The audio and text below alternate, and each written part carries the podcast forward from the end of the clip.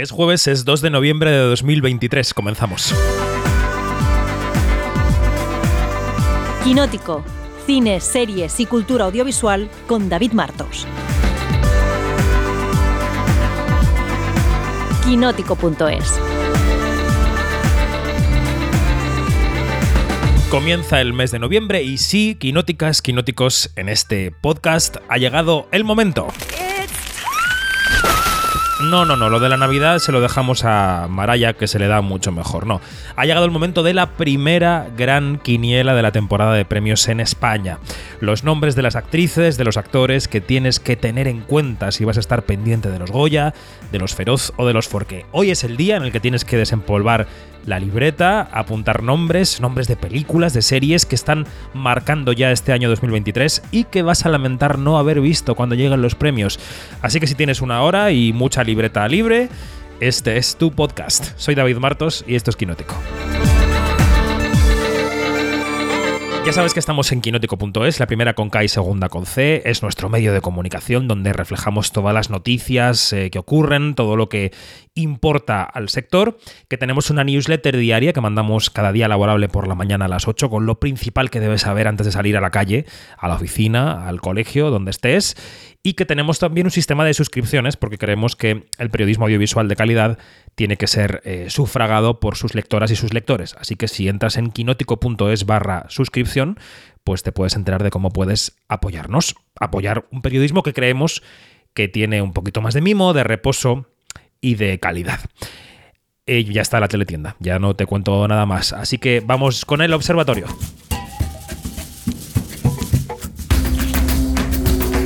Quinótico, Observatorio en Bremen.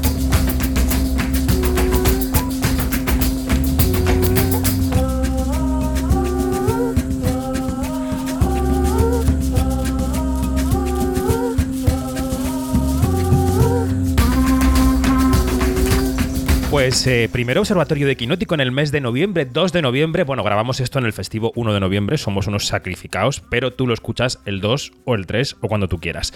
Yanina Pérez Arias, buenos días, ¿cómo estás? Muy, muy, muy bien, gracias. ¿Cómo se celebra el 1 de noviembre en Alemania, en tu tierra, en tu, en tu Bremen? Eh, a ver, tienes que hacer diferencia entre el norte de Alemania y el sur de Alemania. ¿Sí? En el sur de Alemania ahorita, eh, bueno, es feriado, pero en el norte de Alemania no. Eh, el feriado fue ayer, que fue el día de la eh, Reformación Stag, que es el día de la reforma de la iglesia. O sea, eh, día católico aquí no se celebra.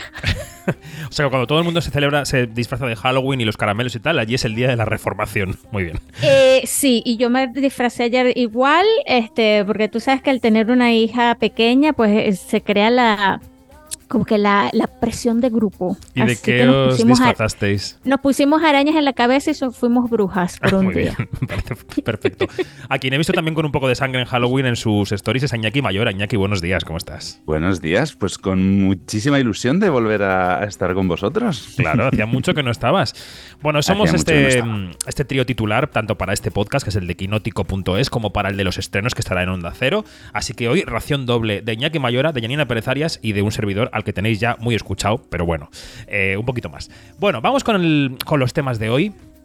Hoy vamos a hacer un repaso por todos esos nombres del cine y de la tele española que estamos publicando esta semana en Quinótico, con las quinielas del cine, las primeras quinielas de la tele. Luego iremos con eso, pero antes, noticias de la semana. Por ejemplo, las negociaciones de la huelga de actores y guionistas. Yo ayer decía en Twitter que si me hubieran dicho a mí que se iba a resolver antes el gobierno de España que lo del SAG, eh, no me lo habría creído, pero sí, eso parece. A ver, a la hora de grabar este podcast, Iñaki Mayora, ¿en qué punto está la cosa en Hollywood? Bueno, pues como dices, ahora mismo se respira un ambiente de, como se ha dicho en varios medios, positivismo cauteloso. Y es que después de ya 112 días de huelga, de huelga ayer se, se volvieron a sentar en la mesa de negociación los representantes sindicales del sindicato de actores, del SAGAFRA y la patronal. Y bueno, pues en el momento en el que estamos grabando este podcast, que aún no sabemos cómo ha sido el resultado de esa reunión, pues tendremos que esperar. Pero ya os digo, optimismo cautelo- cauteloso. Eh, es verdad que siguen convocados importantes piquetes y los puntos más controvertidos del conflicto laboral, pues sigue siendo sobre todo los relacionados con la inteligencia artificial. Recordad además que, bueno, algunos expertos advertían estos días que si no se firmaba antes de más o menos el 6 de noviembre, pues no se va a llegar a tiempo para poder rodar la temporada televisiva del 2023-2024. Bueno, eso tiene parte de análisis de expertos, como tú dices, y tiene parte también de un poco de amenaza de los estudios porque quieren resolver cuanto antes, porque están perdiendo pasta. Eh, y luego, claro, hemos conocido que Disney ya ha retrasado varias películas, teniendo en cuenta además que el, que el manda más de Disney está sentado en la mesa de negociación, pues tiene su valor, y que por fin se han quitado del calendario la película de Jonathan Majors, que era como una piedra en su zapato, Magazine Dreams, que estuvo en Sundance, y que como este señor va a ir a juicio, pues pues han aprovechado para hacer chu y quitarla del calendario. Janina, ¿cómo ves todo esto? Uy, lo veo marañadísimo todavía. Eh, yo no sé, eh, yo creo que yo creo que se han dado cuenta de estamos perdiendo pasta a lo pendejo. Eh, y, eso, eso a nivel de negocio, yo creo que es lo que ha más bien acelerado los últimos días, porque es que la actitud de de los mandamases estos, de los jefazos, eh, de no dar su brazo a torcer, este, porque primero eran los residuales, después, eh, después que no, que no, que es, la inteligencia artificial. Entonces, es una, es una actitud bastante mm, que, que uno no sabe a qué atenerse y yo me imagino que, claro, que el sindicato de los actores pues está allí fuerte y todo esto. Y lo que me saca mucho de onda son este, mm, son estas, este como los rompehuelgas de, de, dar permisos a, a, cosas que, que para, para hacer promoción, si es que los actores quieren, de, de unos títulos súper gigantescos. Entonces también eh, yo creo que el, que el, sindicato debe de irse con mucho cuidado porque, mm, porque también eso puede jugarle algo en contra, ¿no? Y bueno, a ver cómo termina todo esto porque estamos ya en la recta final, van a empezar las grabaciones sobre todo de series de televisión para la próxima temporada, están muchas cosas paradas, eh, rodajes y todo esto, y claro, y hay gente, porque estamos viendo gente mm, eh, de tipo A-list que son los actores que, que no tienen por qué preocuparse si dejan de trabajar 40 o 50 meses, pero ¿qué pasa con los actores que no tienen esa entrada de dinero, que, que viven con el día a día? Entonces, eso también eh, es gente que está como que al borde de la existencia, ¿no? De, de con qué voy a pagar yo eh, el, el, alquiler y, el, y, la escuela de mis hijos. Efectivamente. Bueno, el caso de la película paradigmática de la semana, el caso que, citabas de película grande con permiso del SAC, con uno de esos acuerdos interinos, es la precuela de Los Juegos del Hambre, que se llama Balada de pájaros, cantores y serpientes, que parece un programa de Félix Rodríguez de la Fuente, pero no, es mm, Los Juegos del Hambre. Bueno, seguiremos pendientes ¿eh? de lo que pase mm, en torno a la huelga, eh, con esos retrasos que decíamos. Los retrasos afectan, por ejemplo, en Disney a las películas eh, Helio y la versión de acción real de Blancanieves, que ha sacado una primera imagen un poco terrorífica de los enanitos. Sí, eso te iba a decir. Yo creo que la han retrasado más bien porque eh, han dicho, oh Dios mío, oh Dios mío. Sí, o sea, parecen hechos por la IA. Por favor, que un humano haga unos enanos o que no los haga enanos o que decida lo que quiera, pero que los quiten, porque eso mm, es fatal. En fin. Da, terror. Sí, sí, sí. Es, podrían estrenarla en Halloween más que en primavera. Em, la taquilla del pasado fin de semana. Como tenemos a Luis de Libranza, eh, si te parece, te encargas tú, eh, Iñaki, de hacer un pequeño resumen de cómo fue la taquilla española el fin de semana pasado. Venga. Por supuesto, pues como decía Luis en su artículo semanal en, en Quinótico, pues las películas animadas han alegrado la taquilla de esta semana. Se estrenó Trolls 3, que se estrenó en lo alto de la taquilla con 1,1 millones de euros, y El Chico y la Garza, que, bueno, la película de Miyazaki, que se estrenó en cuarto lugar. El estreno español Alimañas se ha colado en el tercer puesto, justo detrás de Los Asesinos de la Luna de Scorsese, que se ha mantenido bastante bien en un segundo puesto. Y en el octavo y noveno puesto, pues otros dos estrenos americanos, que la verdad que han funcionado bastante regulero, que son Hypnotic y Retribution, en una semana, pues eh, de general, datos muy bajitos. Sí, luego es verdad que, las, que el cine español sigue cosechando poco a poco, rascando ahí en la parte más baja del top, porque como venimos diciendo, una lista de mm. las primeras 10 películas de la semana por recaudación hoy en día ya, y sin cifras, no dice mucho de cómo es el cine, pero ahí sigue Ocorno rascando poco a poco, Chinas va rascando poco a poco también en su camino, eh, la comedia me hecho viral, en fin, hay cositas del cine español que van encontrando su público y de las cuales nos alegramos bastante. Ya sabéis que los estrenos de esta semana están en el otro podcast, el que podéis encontrar en Onda Cero y en vuestras herramientas de podcast habituales, en Spotify, en Evox, en Apple Podcast, donde queráis. Bueno, eh, festivales. Antes de embarcarnos en los próximos, que todavía vamos a esperar un poco, unos días de eh, calma, vamos a recordar que este fin de semana pasado la Seminci dio el palmarés de su edición número 68 y premió a Laura Ferrés eh, con La imagen permanente. Es su primer largometraje. Ella subía al escenario del Teatro Calderón el sábado para decir que mm, le parece muy bien que gente como ella, es decir, gente de la clase trabajadora pueda hacer cine. Porque si ya es difícil hacer una película, ni os cuento si sois de clase trabajadora. No solo es mi caso, también es el de muchas personas que han hecho posible esta película.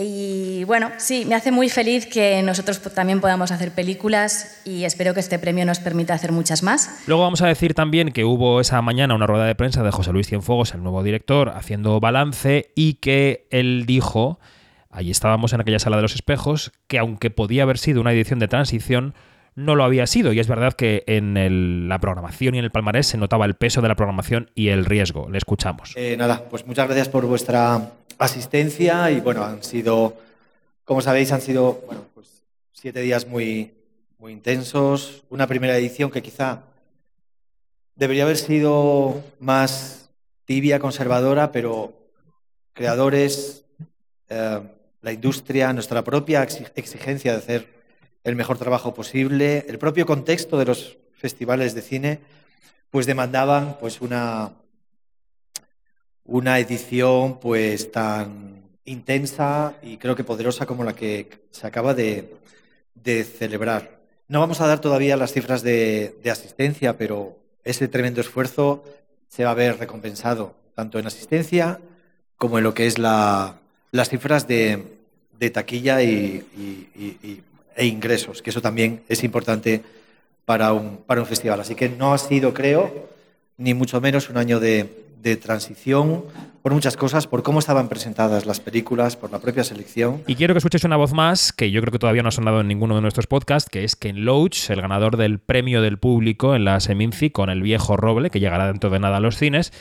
A él le preguntábamos por esa, ese divorcio entre las clases populares y obreras, también conectando con Laura Ferrés, y los partidos de izquierda, porque estas clases obreras están en cierta medida empezando a votar a la extrema derecha en muchos países, también en España. Y que Loach hacía este diagnóstico en su entrevista con Quinótico, que podéis ver también en nuestra web o en YouTube. When people have no hope, when they're in despair, when they see no future, when their jobs are poor, when their income is very low, um, when society is fragmenting around them, they have no difficulty to get good health care, education, pensions when you're old, everything fragmenting. And the left doesn't give a clear answer. That's the problem. The left has to be clear, popular, communicate, and organize. And if the left doesn't do that, then the far right steps in. Um, and the, that, that's the cause of dis. If the left were clear, had a plan, gave people confidence, they knew the way forward, then the far right, the, that possibility would be closed down. But we see across Europe, and uh, I'm sure it's true in, in, in, um, in South America as well, that the left is confused. They're confused by social dem democracy. You know, the idea that um, you can reform capitalism, you can make it work for us. Well, that's the myth. That's simply not true. And we've seen it borne out in Europe. The, the, a left party gets in, and actually, its first priority is to make business a success. That means more profit. That means more exploitation. And that's been the problem. So when people have nothing, when they see no way forward, then the far right gives them easy answers. And the easy answer is blame the foreigner, blame the immigrant. And of course, that divides the working class, and then the right can triumph. So it's a failure of the left. It's a failure to give a clear path forward.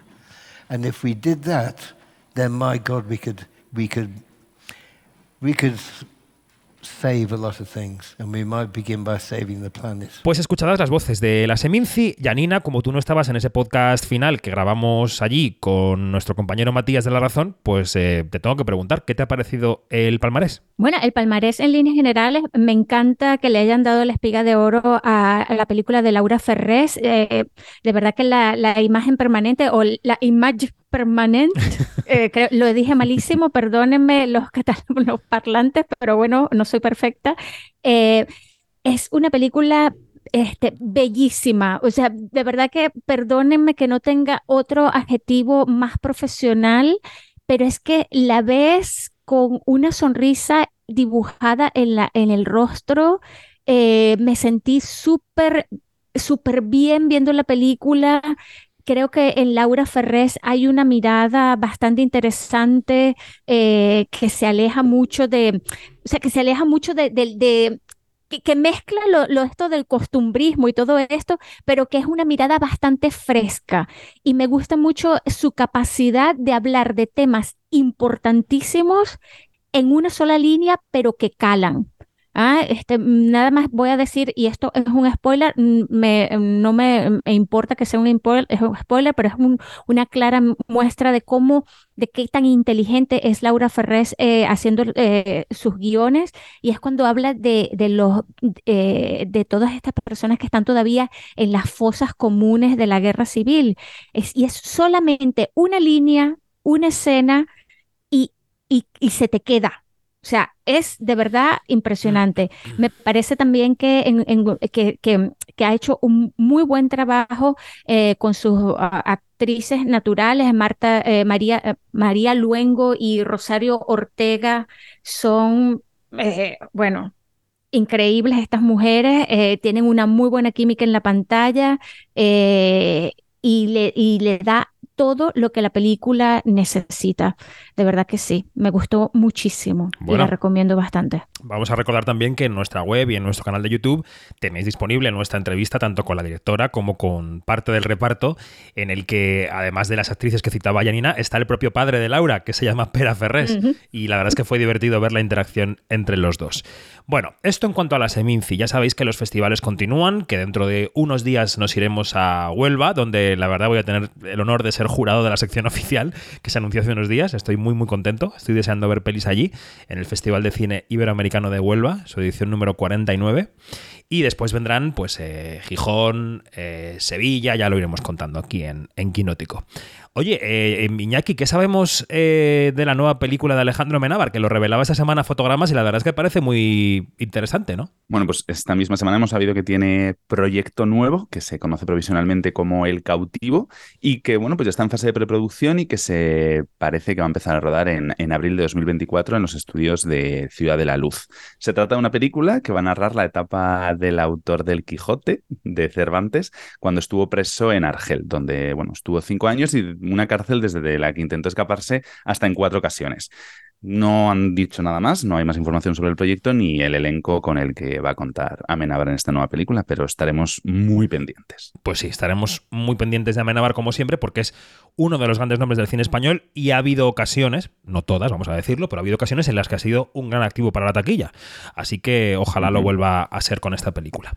Bueno, entramos ya, vamos aproximándonos lentamente como zombies de Halloween hacia el tema de este podcast, porque el lunes pasado nos convocaba justo recién aterrizados de la Seminci, nos convocaba a la Academia de Cine para una eh, rueda de prensa en la que nos iban a anunciar eh, pues quiénes serán los presentadores de los próximos Goya, los que se van a celebrar el día 10 de febrero del año 24 en la Feria de Muestras de Valladolid.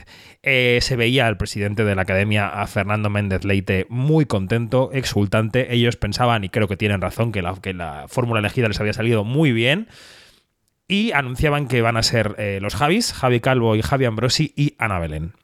Y como Quinótico es el medio cenizo por excelencia, eh, yo estaba allí en esa rueda de prensa y les pregunté, oye, eh, queridos y querida, los presentadores de los Goya siempre se les pregunta si lo toman como un marrón, porque aunque las galas son muy seguidas en televisión, la verdad es que la audiencia española es modélica en ese sentido, eh, los presentadores reciben una cantidad de críticas en redes que yo creo que hace que haya que pensarse mucho el presentarse en una gala. Y entonces esto me decían Ana Belén y los Javis sobre la palabra marrón. Pensé, mira, esto es como tirarse a una piscina. Pues yo me tiro a la piscina. Luego pensé, como soy mayor, ya soy viejecita, las críticas van a ser más condescendientes. Ellos son jóvenes, se llevarán todo el horror de las críticas. No te preocupes que sí, que pasará. Así será, Ana Belén. Pero estamos acostumbrados. Un poco de pena.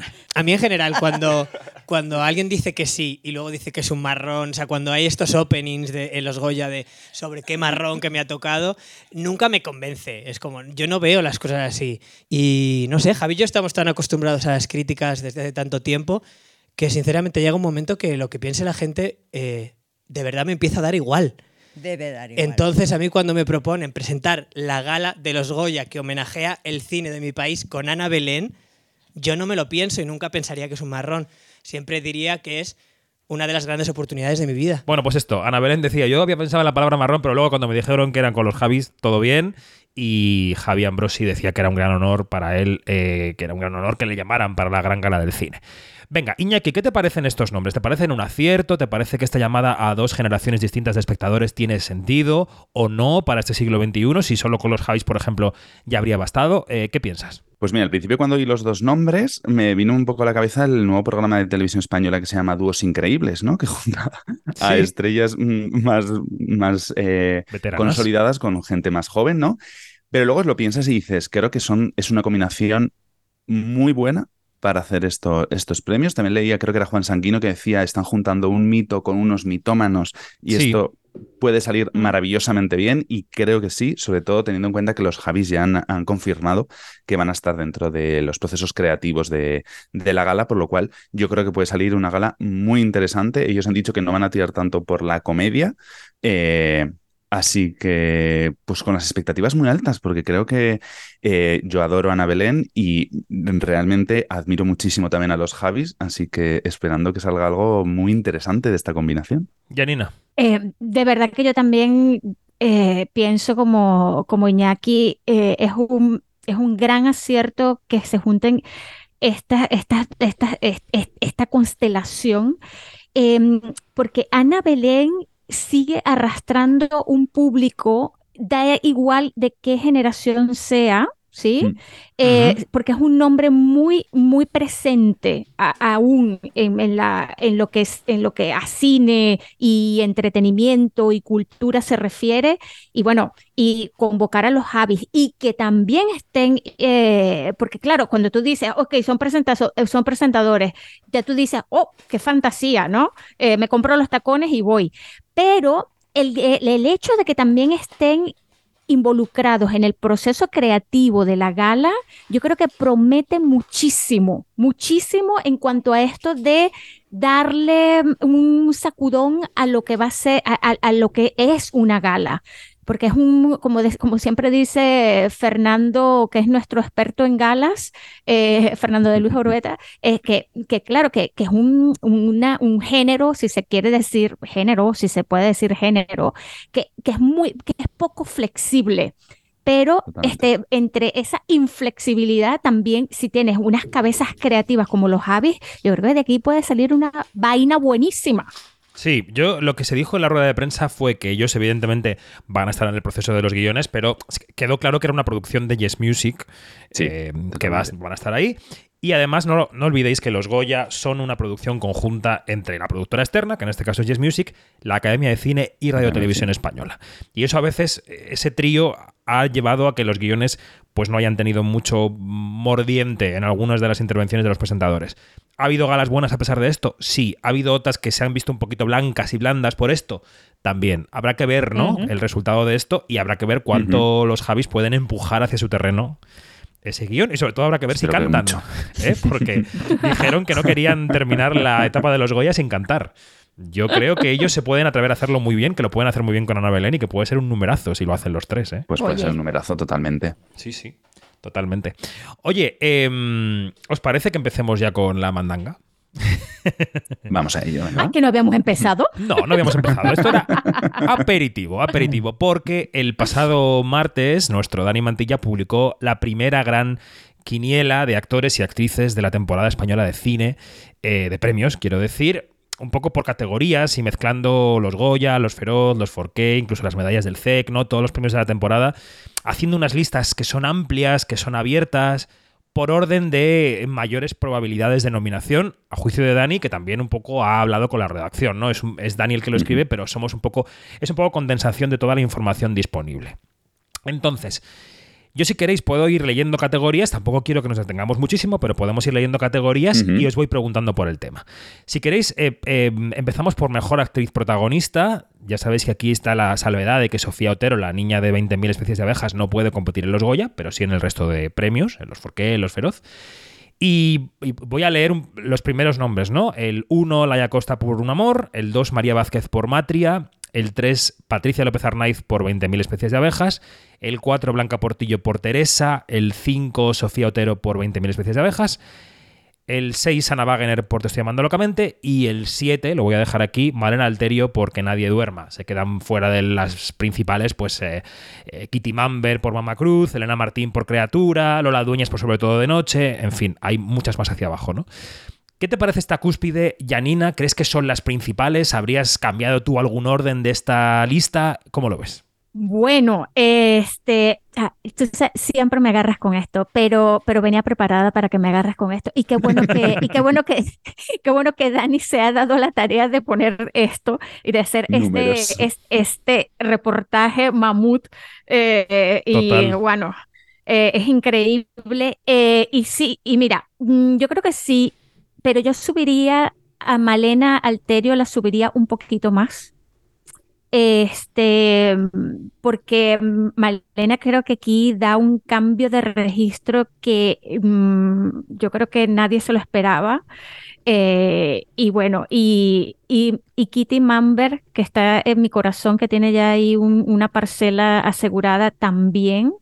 Y fíjate, o sea, ya estoy subiendo a la gente de, de, escaños. Este, Laia Costa, yo creo que está, está bien allí también eh, en el número uno, porque, claro, si tú ves la película, en, eh, sobre ella recae una, un, enorme, un enorme peso, pero entonces tú dices, oye, pero María Vázquez, pero a ver, este es el año de María Vázquez. María Vázquez va a figurar en todo y tiene que figurar en todo, porque yo creo que María Vázquez eh, ya, ya era hora de que, de que pasara de, de ser, mm, eh, de, tener sus papeles secundarios a figurar en protagonistas. Y ya lo dejo hasta aquí. Vale, perfecto. Eh, porque, mi, mi, mi, altar para Blanca Portillo está allí siempre con las velas encendidas y ustedes saben que si yo fuese eh, no hetero, Patricia López Arnay sería mi novia. bueno, recuerdo también que vamos a ir repasando todas las categorías cuando ya haya nominaciones durante toda la temporada de premios, así que eso es una aproximación primeriza, digamos, al, asunto. Iñaki. Eh, yo es verdad que hay películas que todavía, que todavía no he visto, pero a mí en, estas, en estos casos, cuando ves todas estas listas, siempre te da un poco de, de cosa el decir, siempre hay nombres que están siempre, ¿no? Digamos, una Blanca Portillo, una Patricia López Arnaiz lleva unos años en los que ha estado siempre en las, en las quinielas. Y me encantaría pues apostar también por una Ana Wagner que me parece que está maravillosa, antes estoy llamando locamente, o me encantaría una Kitty Mamber que solo ha estado dos veces nominada a los Goya, por ejemplo, o Malena Alterio, que como os he oído, eh, es el papel de su, de su, carrera. Entonces, eh, me gustaría ver todos estos nombres mm, muy arriba, aunque estoy convencido de que, como dice eh, Janina, es el año de María, de María Vázquez porque está increíble en Matria. Así que, bueno, veremos qué, pasa, que luego estas cosas pues, pueden dar muchos, muchos vuelcos. Pero vamos, eh, cualquiera de todos estos nombres seguro que, es, que son buenísimas opciones y siempre se van a quedar fuera otras buenísimas opciones, claro está. Sí, sí, totalmente. Eh, estas son algunas de las que hay, que en el artículo hay muchísimas más. Actor protagonista, David Verdaguer por Saben Aquel, que se estrenó ayer. Jovic que querían por un amor, Manolo solo por cerrar los ojos, Enrique Auquer por El maestro que prometió el mar, Enzo Bogrinchich por La sociedad de la nieve, Asier Echandía por Teresa, el 7 Alberto Amán por Aponentri, y me voy a quedar en el 8, que es uno de los de que están en mi corazón. De tus favoritos. Que es Miquel Esparvé por una vida no tan simple. Ahora empiezo por ti, Iñaki, ¿qué dices? Pues mira, sinceramente me encantaría ver a Alberto Amán eh, arribísima de la lista. Eh, porque la película eh, me pareció increíble lo que hacen con con tan poquito, digamos, ¿no? Eh, sin mucho artificio en esta película, que es prácticamente basarse en, eh, los duros actorales, pues me parece que debería estar un poco más arriba en la lista, pero bueno, esto al final son, son gustos. Y luego también estoy muy dentro con Manolo solo por cerrar los ojos. Me parece que, que, es un papel fantástico y la película pues también espero que esté muy presente en los premios como doy por hecho que lo estará. ¿Y Janina qué? Mi número uno aquí, y perdóneme que no tiene nada que ver con que haya hecho a un venezolano espectacular, es Alberto Amán. es que de verdad, es, es que, es que, es que yo no sé, lo que hace Alberto Amán aquí no tiene nombre. Ah, sí, tiene. Grandísima actuación. O sea, Ajá. es increíble, increíble. Eh, y claro, eh, hay, también hay, hay, otro aquí que, que, yo, quiero, yo quiero que esté siempre en los primeros lugares, eh, David Verdaguer, porque yo creo que aquí en, en saben aquel, mira, aquel, otra vez, saben aquel, aquel, aquel, aquel, pues ha dado también otro otro puntazo en cuanto a enseñar eh, otro registro completamente sí. diferente uh -huh. y por supuesto Enzo en la Sociedad de la Nieve es que está es, es un gran descubrimiento, ¿no? Eh, eh, ya, me quedo ahí, te allí veo, porque... Te veo catalano-latina, bueno, totalmente. Me veo catalán, sí, me ves catalano-latina, pero mira, este, si hay que, que, si hay que llevar pancartas y levantar banderas y hacer porras y a organizar un club de fans, pues eh, so, me declaro presidenta número uno y, y si quieres tú ser vicepresidente, Iñaki, de Alberto Amán. Alberto Amán, me parece venga, bien. Venga, yo secretario. Mejor actriz de reparto. Tenemos los siguientes nombres en las primeras posiciones. Ana Torrent por cerrar los ojos, Anne Gavarain e Itziar Lascano por 20.000 especies de abejas, Alba Flores por Te estoy armando locamente, eh, Luisa Gabasa por El maestro que prometió el mar, Itziar Ituño por Las buenas compañías y la lista sigue hacia abajo con actrices que yo creo que tienen menos posibilidades. Eh, ¿de estas qué? Mira, a ver, Alba Flores está increíble en Te estoy amando locamente, increíble. O sea, es es que quería ver más de Alba Flores en Te estoy amando locamente. La, deseaba que saliera y más, y más, y más. Por supuesto que Anne Garaba, Garaba, Gabarain, Gabarain. Garabain también es increíble. Yo creo que en, en 20.000 especies de abejas uno de, una de los fuertes de la, de la película son sus secundarias, ¿no? Eh, si, eh, sin estas secundarias que son como pilares increíblemente fuertes, eh, a la película le faltaría como que una cola o, o, qué sé yo, se tambalearía un poco. Y, y yo creo que, que, que, estas dos mujeres, Anne y Itziar, lo han hecho espectacular. Y, y bueno, eh, por supuesto que, que esas son mis, mis, mis preferidas, diría yo. ¿Y qué diría Iñaki Mayora? Yo es que realmente de esta categoría solo tengo ojos para Anne Gavarain. Lo tengo clarísimo. eh, hay una secuencia de la película que es cuando ella está planchando y está hablando con, con, bueno, con el personaje de Sofía. Ese momento en el que para de planchar, apaga la plancha. O sea, mm. toda esa contención mm. de la actuación me parece tan impresionante que es que yo solo tengo ojos para Anne Gavarain, aunque hay que reconocer que Ana Torrent también está muy bien en cerrar los ojos, pero para mí eh, es que fue lo mejor de toda la película, Anne Gavarain. Entonces, mmm, todo, todo por ella.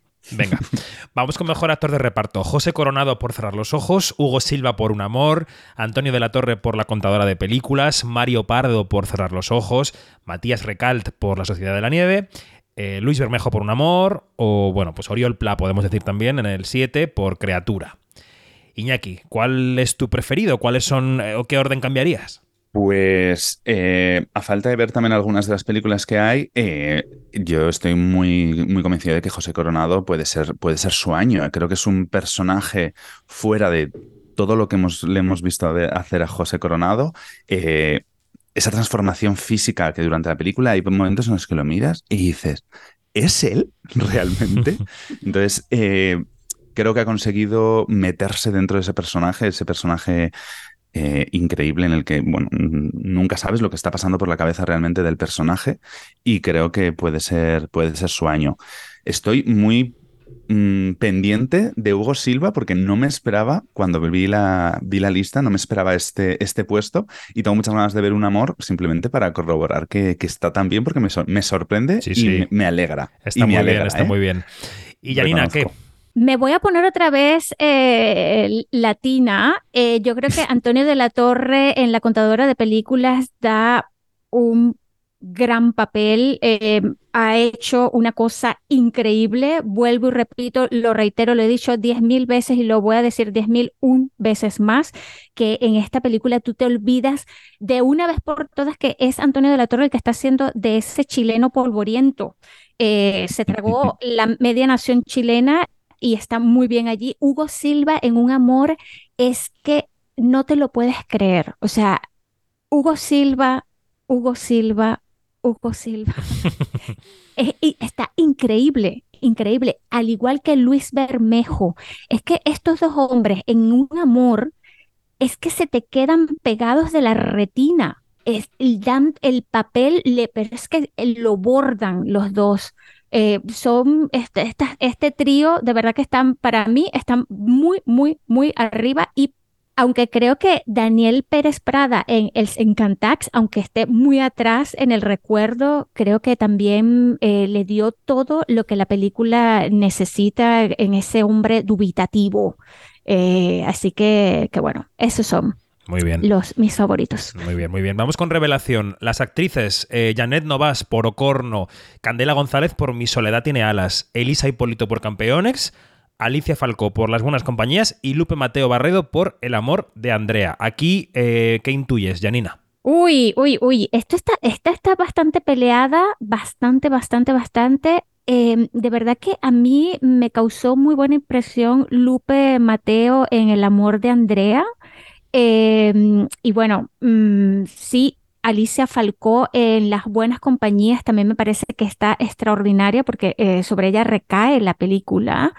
Eh, y eh, en mi corazón siempre va a estar Chin Jin Ye por las chinas Vale. o chinas. Iñaki, ¿tú qué? Pues yo coincido en Alicia Falco, creo que también está fantástica en las buenas compañías y sobre todo coincido en eh, Xin Jin Ye, eh, porque Chinas me encantó y de hecho me da muchísima pena que no se puedan eh, nominar a niños porque Daniela Simanjan, la hermana Mm. pequeña, creo que también Mm. está increíble en la película, así que eh, bueno, por lo menos se va a quedar en nuestros corazones, ¿no, Janina? Sí, así es. Totalmente. Y nos quedan los chicos, los actores revelación. En la lista de Dani vemos eh, Omar Banana por Te estoy llamando locamente, la Dani por Te estoy llamando locamente, Brian Aitor por Campeonex, Manuel Egozcue por Sobre todo de noche, Pep Cruz por El Sercantats y yo llegaría al 6, Omar Ayuso por On The Go. Eh, Iñaki, de esto, de lo que has visto, ¿qué te parece? Pues mm, yo por lo que he visto, Omar Banana mm, debería tenerlo prácticamente hecho porque la película, bueno, está compartida, ¿no? Obviamente eh, con Anna Wagener, pero eh, él es todo un descubrimiento, yo creo que para prácticamente todo el mundo. Y sí que me haría ilusión también que la Dani estuviera, estuviera nominada, así como Alex de la Crua eh, sería mejor actriz en revelación en este caso. Eh, se va a quedar mucho más abajo, obviamente, pero la Dani sí que me, me gustaría verle en- entre los nominados. Y Janina. A ver, Omar Banana es, en Te, amo- te estoy amando locamente, es increíble y la Dani se, te quedas prendado de ese personaje, ¿no? De eh, Te estoy amando locamente también. Mm, yo tengo aquí una, una pregunta, si es que una persona con tan, tan inmensa trayectoria teatral y, y como, y como actor y todo esto, como lo es Pep Cruz, sea considerado como un actor revelación. Las reglas son O sea- que no haya protagonizado nunca una película. Es Es, decir, que es increíble. O sea, las increíble. producciones pueden presentarlo a esta categoría si ese actor no ha protagonizado nunca una película. Ok, perfecto. Bueno, no sé que- si es el caso, eh, la verdad, en ese momento, pero, pero parece Es que que no. de verdad que no sé, mm, no sé por qué, pero bueno, Pep Cruz eh, en el en Cantax eh, está es una cosa extraordinaria. Mm. Eh, de verdad que sí, y, y bueno, es que tiene unas escenas con, con Laia Costa, una en particular, que es que se- te quedas ahí viviendo en ese, en esa montaña con esas dos personas. Totalmente, totalmente. Bueno, pues eh, estas son las categorías de cine y para las categorías de tele vamos a incorporar a alguien que sabe mucho más de tele que nosotros, que es eh, Marina Such. Buenos días. Muy buenos días, ¿qué tal? Pues muy bien, aquí eh, llamando a la experta para la tele, ya sabes. O sea que, como María José Arias, que es la que ha hecho el artículo que publicamos hoy en Quinótico, eh, está de fiesta, pues acudimos a Marina Such, que es nuestra otra gran experta en series. ¿Qué te parece? Bueno, también te digo que el artículo de, de, de Mariajo está bastante completo, pero luego es verdad que es que la, la especulación de, de la temporada de premios de series es más complicada que la de cine, ¿eh? bastante más complicada. Sí, eso también me da a mí la impresión, efectivamente. Bueno, vamos a empezar por las cuatro. Aquí hay cuatro categorías, dos menos que antes en el cine, así que vamos a, aflojar un poquito. Actor protagonista de serie. Lo que pone aquí Mariajo es que su número uno con posibilidades de nominación es Ruyeka Samayo por La Mesías, Javier Cámara por Rapa, Francesc Curella por Días Mejores, Raúl Cimas por Poquita Fe y Ricardo Gómez por Romancero. Son sus cinco primeros, luego hay más. Venga, Marina, ya que te acabas de unir, eh, a ti esta eh, cúspide de la pirámide, ¿qué te parece? Eh, la veo bastante factible, la verdad. Sobre todo lo de lo de Ruyeka Samayo, si tenemos en cuenta el, los antecedentes que tienen Javier Calvo y Javier Ambrosi con sus otras series de conseguir no solo nominaciones para sus actores, sino premios. Porque les pasó con Paquita Salas, les ha pasado con Veneno, eh, ha pasado con Cardo, que no es una serie creada por ellos, sino producida por ellos, pero que también consiguió, tuvo mucho éxito en Los Feroz, sobre todo, el año pasado. O sea que eh, lo veo bastante, bastante factible. Y más teniendo en cuenta que las series de Movistar Plus eh, en los premios siempre acaban teniendo, teniendo mucho tirón, Sí, la verdad. Eso es verdad. Iñaki, Eh, yo en esta lista también la veo bastante factible. Voy a hablar de Francisco Orellá por días mejores. Creo que es realmente su temporada, por lo cual sí que veo factible que pueda, que pueda estar en, entre los cinco. Y de lo poquito que he visto de Romancero, pues Ricardo Gómez, la verdad es que está, que está muy bien. Por lo cual eh, también veo bastante factible eh, que, puedan ser, que puedan ser estos cinco. Aunque bueno, nunca sabes cómo va a funcionar. 30 monedas está funcionando súper bien. Igual se puede colar un Eduard Fernández, que a mí me gustó mucho también la primera temporada. Así que nunca se sabe. ¿y Janina? Em, sí, pero quisiera subir un poquito más a Patrick Criado por las Ay, noches Patrick de Criado, Tefía, totalmente, que se ha totalmente. quedado como un poquito para atrás, pero a ver, Patrick eh, aquí eh, está que se sale, o sea, mm, sí. Vale, Es verdad, venga, es verdad, pues nada. totalmente. Eh, Ahí dejamos los apuntes. Mejor actriz protagonista, y voy a empezar por Janina. A ver qué te parece que estén en la lista Lola Dueñas, Macarena García, las dos por La Mesías, Mónica López por Rapa, Ana Rujas, que podría estar por Cardo o por La Mesías, Alba Flores por Romancero, Mariana Álvarez por La Unidad Kabul. Esas son las seis primeras. Luego está Blanca Portillo por Días Mejores, María León por El Hijo Zurdo, las chicas de Self Tape. ¿Qué te parece? Bueno, a mí me parece que está súper bien. Eh, me extraña que no, que, que los seis primeros puestos no sean todas de las Mesías.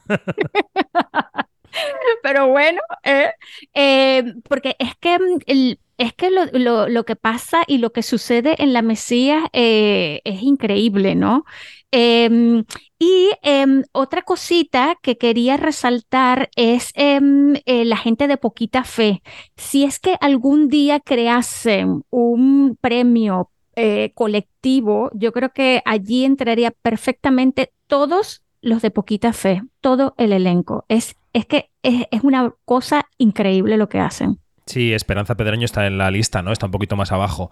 Eh, Marina. Hombre, eh, siendo, siendo justos y realistas, yo también estoy con Janina, que es lo sorprendente es que eh, las cinco primeras de la lista, las seis primeras de la lista, no lo cope todo la Mesías. Hay que, hay, también hay que tener en cuenta aquí que, por ejemplo, eh, de romancero yo sí que he visto un poco más, creo que Iñaki, y Alba Flores tiene un papel bastante pequeño. Sí. Entonces, hay, a lo mejor ahí... Como ve la eh, encuesta, ¿no? Igual. Exactamente, tiene, eh, se, va un se va un poquito más abajo, sí, son muy secundarias. Probablemente se va un poquito más abajo. Eh, lo de Ana Rujas, eh, yo Este sí que la premio- veo. Este premio total. Es que eh, decir, de es que- premio en, en la Mesías está increíble. Impresionante. Eh, en Cardo siempre ha estado muy bien. Lo que pasa es que el personaje de Cardo eh, es. eh, El personaje de Cardo es más complicado que el de la Mesías y el de la Mesías es bastante complicado. Sí. Así que, no sé, yo creo que a María León sí que le doy algún, alguna opción de estar un poco más arriba.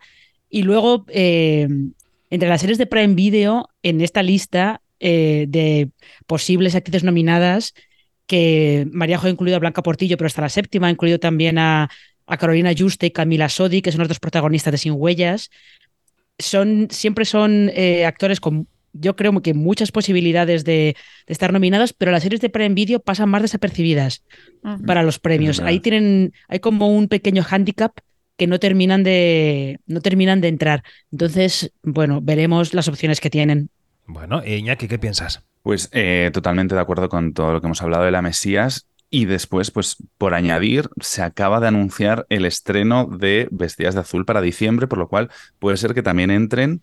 Ya sabéis cómo entran los Javis muchas veces en las, en las temporadas de premios, como hemos dicho. Entonces, igual alguna de las actrices de Vestidas de Azul, ya vimos lo que pasó con, con Veneno, que estuvieron en todas las temporadas de premios, pues también se, igual alguna se puede colar en esta, en esta lista, pero ya os digo, es algo eh, muy futurible porque no, no hemos visto es nada. Es complicado todavía. porque aparte de Claro. las fechas de los premios, que por ejemplo los Feroz sí que contemplan todo el año natural, los votantes van a votar las nominaciones ahora en noviembre y tienen que haber visto las cosas. Entonces, Exactamente, es eh, yo creo que las series con estrategia de irse a diciembre tienen que tener muy presente que tienen que difundir los capítulos entre los votantes antes, porque si no, antes. eso va a ser Sí, sí, sí, sí, complicado. totalmente, totalmente. Muy bien, pues estos serían los protagonistas. Vamos con los repartos. Mejor actriz de reparto, claro, aquí vuelve a aparecer Ana Rujas porque no sabemos muy bien cómo la van a clasificar los votantes. Por ejemplo, en Los Feroz, los votantes tienen la capacidad de ponerla como protagonista o como de reparto.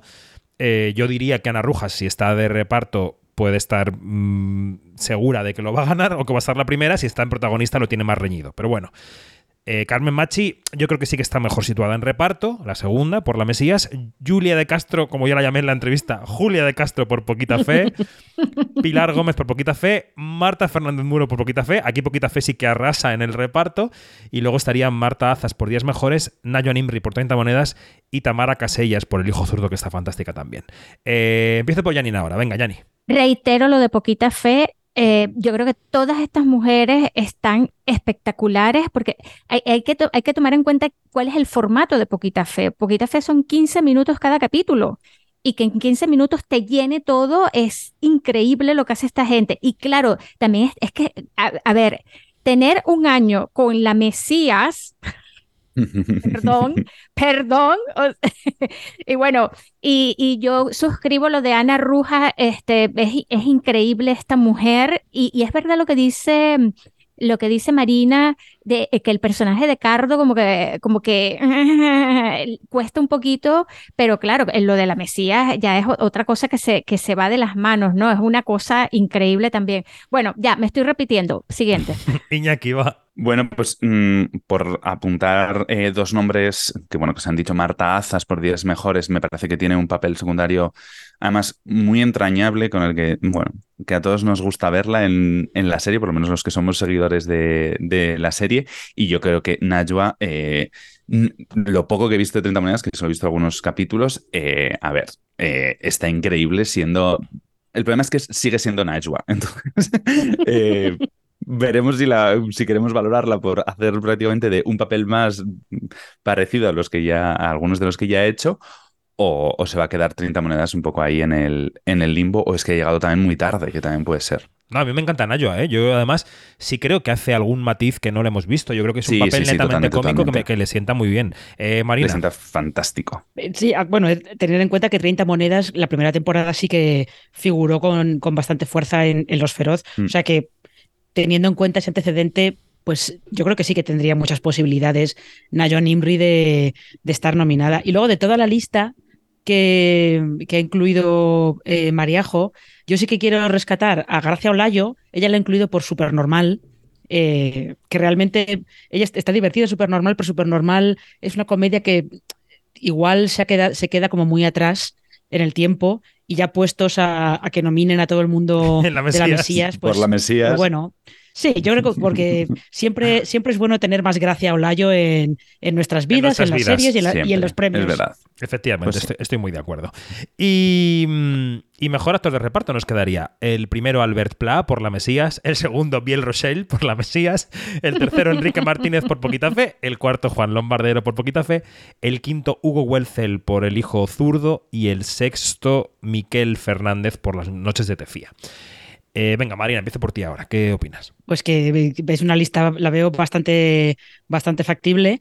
Eh, la inclusión de, de Miquel Fernández, fíjate, yo sí que os quería preguntar si no parece que las noches se te fían perdido como un poco de tirón, ¿no? O sea, como que Mm. hubo, se habló de ella eh, por lo menos bastante cuando se estrenó, pero luego perdió un poco, perdió un poco de tirón. No sé si eso la, la va a afectar de cara a, la- a esta temporada de premios. Puede ser. Yo, yo creo que. Yo no, he- no he seguido viéndola. Vi un par de capítulos en el Festival de Málaga. Me encantó.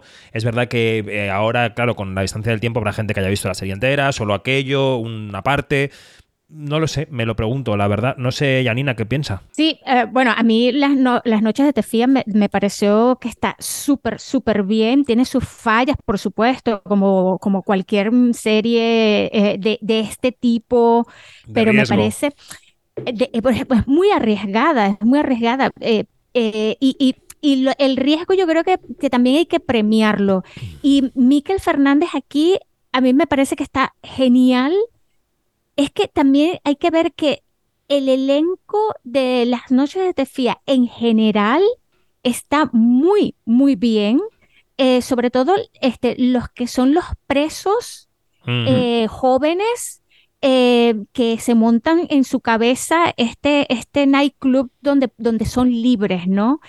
Mm. Esa, esa parte es la que a mí particularmente me parece que ahí es donde está el gran valor de las noches de Tefía y es el que se tiene que recordar muchísimo más, ¿no? Que, que la otra parte. La otra parte yo creo que se tambalea un poco eh, y, y todos los y todos los, las- todos los, los actores que están en esa parte son geniales. Em, y es cierto que se ha quedado como un poquito más eh, como que al- eh, en el pasado, igual que el hijo zurdo. Eh, que, que fue una gran triunfadora en, En en Series. Series, Ujú. entonces, pero, pero fíjate que está, que está como que muy para atrás, ¿no? Como Mm. también está muy reciente, Mentiras Pasajeras, eh, de la que no hemos hablado mucho, ¿no? O sea, eh, bueno, aquí eh, lo que, lo poco que yo he visto, Queen eh, Gutiérrez está buenísimo, como siempre. Que está buenísimo, es algo que Casablanca- certificamos todos, Janina. Sí, bueno, está muy bien en, la- en, la- en el personaje hijo de puta que hace. Como también está, está muy bien Elena Naya y también está muy bien, eh, este, toda, to- o sea, lo, lo poquito que he visto, he visto solamente dos capítulos y de verdad que, que, que, mm, que, bueno, que da mucho la talla, ¿no? Bueno, y nos queda Iñaki por repasar esta categoría de actor de reparto en serie. Sí, yo re- recojo un poco lo de Janina respecto a Las noches de Tefía. Creo que todos los actores secundarios que hacen de, de los presos están increíbles. A mí, eh, el que me roba el corazón durante toda la serie es Javier Ruesga, que hace de, de la Sisi, el Mm. personaje, bueno, de joven. Y sobre todo, pues también es un personaje que tiene ya más fuerza al final de, de la serie con esa Celeste González, maravillosa también como la Sisi, un papel mucho más pequeñito, ¿no? Ya adulta. Entonces, yo creo que, bueno, pues también me encantaría verle, ¿no? En la, en la temporada de premios, pero sí que es verdad que si ves La Mesías, eh, ves a Albert Pla, y es que Albert Pla hace de todo lo que no quieres que de una persona que te mire siquiera, ¿no? En la calle. O sea, dices, por favor, es que no quiero ni que me mires. La interpretación de Albert Pla repugnancia, sí, sí, sí. es maravillosa, es muy sutil y Increíble. la, y- y la inocencia de Biel Rosell, ¿no? En la Mesías, no quiero que se nos, ol- que se nos olvide. O sea, Biel Mm. Rosell está fantástico, igual que está fantástica eh, a- Amaya Romero, ¿no? También, que, Sí. mm, que yo creo que en esta lista, eh, a- em, no sé si está, creo que no está, pero le voy a decir a María No, no, no- está porque yo creo que, porque yo creo que eh, sale solamente en los últimos episodios y Maríajo creo que no los ha visto, yo tampoco los he visto aún. Pues yo los he entonces visto. no hemos podido verla. Tiene dos episodios y está fantástica. Y no te esperas que Amaya Romero vaya a ser esa actriz con esos ojos y esa mirada. Y está fantástica. Le voy a decir a Mariajo que la incluya. Eh, o sea que yo creo que aquí eh, es una temporada muy reñida y que, mm, y que nos va a dar mucho que hablar. O sea que esta es una primera gran aproximación a la quiniela de nombres. La semana que viene vamos a publicar la quiniela con las producciones, o sea, cómo está el ranking entre series y películas para las distintas categorías. Y ya que tenemos aquí a Marina, y antes de terminar el podcast semanal, le quiero preguntar por una entrevista que hizo hace ya un par de semanas, pero que no nos ha dado tiempo a incluir en el podcast, porque Marina estuvo con Jesse Armstrong, que es el showrunner de Succession. Entonces, estuvo en el Serializados Fest con él. Te quiero preguntar, Marina, en qué circunstancias vino a España, cómo lo viste, si estaba contento, en fin, circunstancias de la entrevista. ¿Cómo estaba Jessie? Eh, pues la verdad es que para llevar, yo creo que casi todo el día haciendo entrevistas, estaba bastante, bastante animado. Eh, con ganas de ir al Museo del Prado, si podía, porque sí, porque además, eh, hablando de, de, las posibles referencias de, de, la serie, que siempre todo el mundo ha mencionado que es el Rey Lear y, y, y, Shakespeare y que si la familia Murdoch y todo eso, pues él decía que en realidad ellos tenían, las dos referencias que tenían eran cuadros y dos cuadros que están en el Museo del Prado, además. Eh, el famoso de Goya de Saturno devorando a sus hijos y uno que pintó Rubens con el mismo tema también de Saturno devorando a sus hijos y que los tenían ahí en la sala de guionistas como para tener muy presente cuál era, cuál era como la sensación que ellos querían transmitir con la relación de Logan, de Logan con sus hijos. Y él, eh, Armstrong, vino a, a, Madrid por el Serializados Fest, como, como bien ha dicho David, y vino a, a, dar una masterclass, la que pues hablaba un poco del proceso de, de creación de la serie, de cómo, cómo, se escribió y hablar del final, que es de lo que parece que el pobre hombre lleva hablando meses. Bueno, ¿te parece que escuchemos primero lo de los cuadros? Que me parece muy interesante. ¿Cómo te lo dijo? Aquí está. Sí. There were two um, pictures we had on the wall in the writer's room. Both of them are in the Prado, the, um, and both of them are um, they're quite uh, grim in different ways. The Rubens and then the Goya, both of Kronos eating his Uh, uh, and so, Luego es una serie que es verdad que habla sobre la riqueza y sobre la desigualdad. ¿Qué te dijo en ese terreno, en el terreno de la desigualdad, eh, Marina? Eh, pues eh, yo en realidad le pregunté más por esta tendencia que tenemos ahora del, del Eat the Rich, de estas series y películas en las que hay los protagonistas son pues gente con dinero y gente con poder y lo que hace, lo que pasa es que vemos cómo les pasan cosas malas, ¿no? Cómo se caen del pedestal. Y lo que él decía es que, claro, que pues que en toda la historia ha habido siempre periodos en los que se escribía mucho de esa, de esa gente rica, y él mencionaba, por ejemplo, finales del 19 con, con Edith Wharton y con Henry James, y lo que pasa es que ahora pues, se vuelve a dar un, un momento en el que hay una gran desigualdad social, una gran desigualdad económica, y por eso se estaba otra vez escribiendo sobre, pues, sobre gente rica y sobre todo sobre gente rica a las que eh, de repente su riqueza tiene consecuencias ¿no? para ellos, que generalmente pues, no las suele tener en, el, en la vida real. Uh -huh. Y luego también te hablaba de la diferencia entre el poder y el dinero. Lo vamos a escuchar, mira. Yes. Uh, I think I was more interested in the power than the money. Like I would not, uh, you know, one sometimes I've been asked like what happens to these characters afterwards at the end of the show, and I'm not, I'm, I don't know whether it's, I'm not that I find that I'm not interested in that question. Te contaba No Marina que a él eh, a la hora de crear la serie casi le interesaba más la acumulación de poder que la acumulación de riqueza, ¿no? Sí, sí, porque esa acumulación de poder y es al final lo que mueve a, a todos los personajes eh, y es lo que mueve a todos los, los niños eh, Roy. Me hace mucha gracia que, que a los hijos de Logan Roy, que son adultos, adultos hechos y derechos, que siempre los llamen, en, en inglés los llamen siempre kids, de kids, los niños, ¿no? Cuando son ya eh, treintañeros, cuarentones y cincuentones, en el caso de, en el caso de Connor. Pero sí, además, él decía, por ejemplo, que cuando le preguntan, porque es muy habitual, que eh, cuando una serie se acabe, siempre le pregunten al creador que si se le ocurre cómo podrían continuar los personajes o si cree que podría haber una, alguna continuación en el futuro, tipo película, algo por el estilo. Y él decía que a él, en el momento en el que, en el que eh, los hijos de Logan pierden poder e influencia, ya no le interesan lo más mínimo, porque ahí es donde está el kit de la cuestión. Ellos se mueven no tanto por ser más ricos, que sí, sino que se mueven por acumular más poder, por ver quién es el que, el que acaba manejando el cotarro y al final pues ya sabemos cómo terminan. Totalmente, ya sabemos cómo terminan. Bueno, pues esta entrevista de Marina se puede leer en quinótico.es, igual que se va a poder escuchar en quinótico.es este podcast en cuanto lo colguemos. Así que Iñaki Mayora, Janina Pérez Arias, Marina, Such, muchas gracias y hasta pronto. Adiós. Hasta pronto. Adiós. Adiós.